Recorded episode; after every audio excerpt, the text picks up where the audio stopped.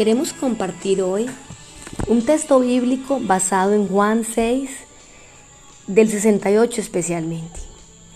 Y tiene que ver con que la vida presenta diversas situaciones que nos preocupan y a veces hasta cargan nuestro corazón. Esta vida nos presenta situaciones que parece que no tendrán una salida adecuada. Todos en más de alguna ocasión nos hemos visto presionados por circunstancias que no sabemos cómo manejar y que de no tener cuidado puede conducirnos a tomar decisiones inapropiadas y precipitadas. Cuando estas situaciones vienen es necesario tener plena convicción acerca del Señor. Frente a una situación difícil, el apóstol Pedro expresó unas palabras que reflejan convicción acerca de la salida para nuestras situaciones. Pablo dice, ¿A quién iremos si solo tú tienes palabras de vida? Y el pasaje al que estamos hablando hace, hace referencia a que muchos discípulos abandonan a Jesús al momento en que Él está dando unas realidades, unas verdades que no tiene miedo de ofender a quienes la escuchan. Está siendo radical con algunos asuntos fundamentales del reino él sabía que esa experiencia espiritual de escuchar una verdad iba a sacar de la comodidad a la gente que tiene mediocridad y tibieza. Por eso como cristianos tenemos que entender que no solamente debemos tener conciencia de que seguir a Dios tiene un costo, sino que también debemos demostrar que estamos dispuestos a pagar ese precio. Tarde o temprano, aquellas personas que no están firmes en la convicción de quién es Jesús van a tomar una decisión de volver atrás. Y aquí estamos viendo que Jesús empieza a darse cuenta y pregunta abiertamente, ¿acaso esto los ofenden? Y, y la verdad es que a partir de ese momento tan radical, de esa confrontación, muchos de quienes lo seguían dejaron de seguirlo, lo abandonaron. Y en ese momento es que Jesús, mirando a sus doce, les preguntó, ¿ustedes también quieren irse? Y es aquí donde vemos a Pedro contestando, Señor, ¿a quién iremos? Tú tienes las palabras que dan vida eterna.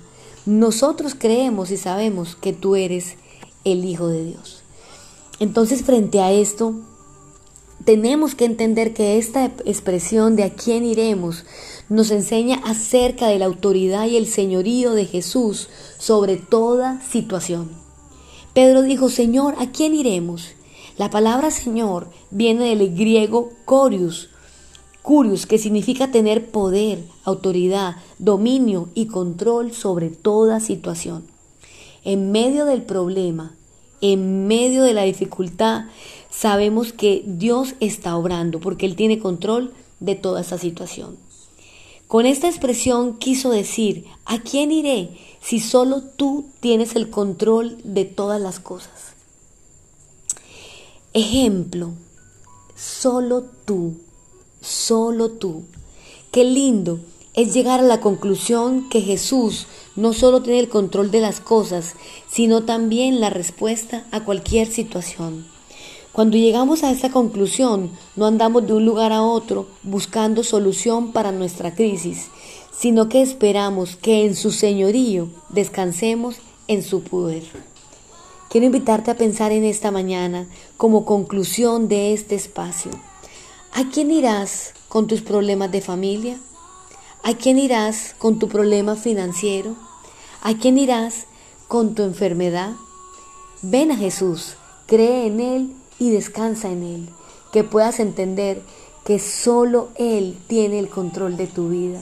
Que tú puedas decirle con toda la franqueza y la plenitud de tu alma, Señor, solo tú, no hay otro fuera de ti, no hay nadie más como tú. Solo tú, Señor, puedes obrar en mi situación. Entonces nosotros hoy tenemos la confianza de que no tenemos otro lugar a donde ir. Que le podemos decir a Jesús, tú tienes palabras de vida eterna. Y volvernos a decir a nosotros, y creemos, te conocemos, tú eres el Cristo, el Hijo del Dios viviente. Esto nos invita a entender que delante, aunque tengamos muchas dificultades, vamos a tener la salida, porque nuestra convicción de estar con Jesús es tenerlo todo. Abrazados a esta verdad, estamos dispuestos a pagar el precio de seguir a Jesús. Te invito a creerlo, a creerlo, a creerlo, a abrazarlo y a saber que el Señor está en control de todo lo que ocurre a nuestro alrededor y por eso le adoramos.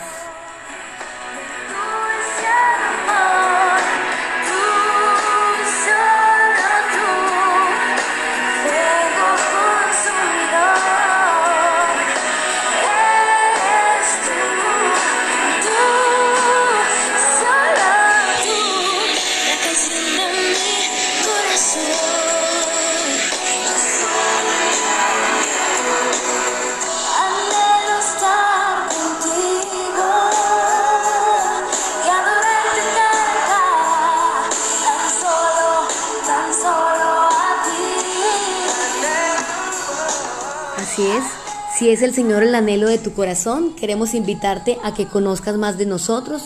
Somos Comunidad Cristiana de Fe Urabá. Puedes buscarnos en las redes sociales como Comunife Urabá y compartir con nosotros en nuestras reuniones miércoles 7 y media de la noche y los domingos a las 9 y media de la mañana. Tenemos toda una experiencia de familia tenemos nuestra iglesia Comunikix para los pequeños gigantes de la fe y estaremos nosotros también recibiendo palabra del cielo en nuestro auditorio. Estamos ubicados en Carepa, en la vía principal, enseguida de Coca-Cola. Dios te bendiga. Chao, chao.